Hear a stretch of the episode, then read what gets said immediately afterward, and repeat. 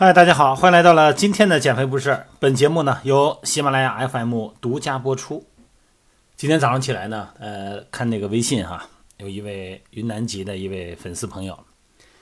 让我发一微信，他说这两天呢，春节嘛，回家了，然后呢，在父母家帮了父母呢打扫打扫卫生，甭管是房顶哈，包括吊灯，包括窗帘儿、墙壁的这个木质的这种家具。全部给擦得干干净净的，包括那落地窗哈，玻璃各种玻璃。结果呢，这两天下来以后啊，这肩膀抬不起来了。哎呀，以前说是有肩周炎啊，据说是有肩周炎，也不知道是不是。反正这两天胳膊抬不起来了，你说大过年的什么也干不了了，连锅都端不了了，这怎么整？想必咱们父母年龄大了的各位朋友们都有感触哈。每逢过年呢，回到父母家以后呢，都会忙活忙活，把这一年没干的活呢，咱都得干干。其实你要说干活有多少呢？肯定是从早到晚不闲着。但是你说这个肌肉做功，它所输出的输出的功率呢，要比起来咱们健身呢，其实要小很多哈。那为什么健身的时候咱们不会出现这种情况？那么在打扫个卫生啊，日常过日子会有这样的情况呢？还是那句话，不会使用自己的身体。好了，咱们说说肩周炎哈。肩周炎以前聊过哈，是肩关节周围的。肌腱韧带组织发生炎症，它不是肌肉。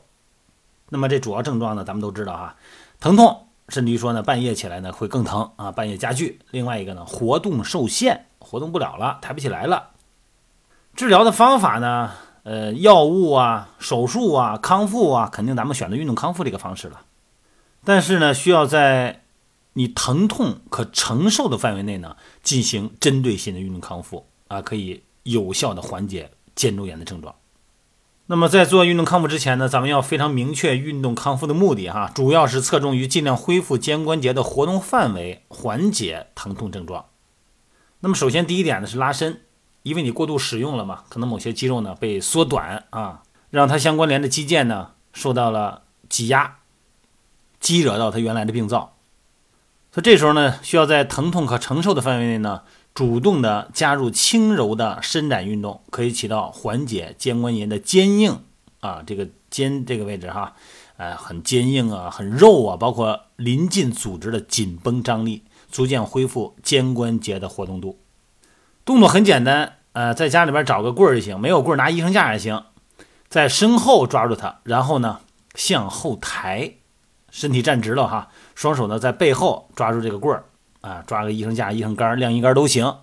用不疼的手臂带动疼痛的手臂向上举，就是在身后嘛，将后上方做一个向后举，在肩的中间位置呢，会有一个拉伸感，保持啊十到二十秒，呃，一开始可能只能个三到五秒哈，慢慢来，然后呢，还是那句话，在疼痛可忍受的情况下哈，重复二三十次。另外一个动作呢很重要哈，就是一个。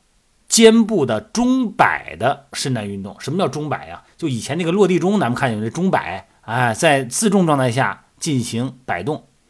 这个时候身体是一个俯身哈，这肩膀别使劲儿，站在桌子边上，身体的前倾。那健康的手臂呢，扶着那个找个桌子边上扶着点儿那另一个手呢，你疼痛那个肩膀呢，手臂自然下垂放松，然后顺时针转动手臂六到十圈，逆时针转动六到十圈，被动拉长。那么重复五到十次啊，如果疼痛度很高，可以减少转动的圈数，并且呢，在动作之间呢做一个休息。刚才说这俩是放松吧，然后该做一些强化训练了，加入适当的强化运动，目的是强化肩关节附近的肌肉，减轻肩关节附近的肌腱的这个韧带的组织压力，来缓解疼痛，促进炎症的恢复。第一个动作可以很简单的，还可以面对着一个墙壁站立哈。肘关节的弯曲九十度啊，和身体呢这个前臂哈跟身体垂直，握拳，然后呢顶到墙上，然后保持推墙十秒钟，在肩膀和手臂呢有一个拉伸感，重复十到二十次。如果疼痛度很高的话呢，可以减少用力和保持这个肘关节的这个角度，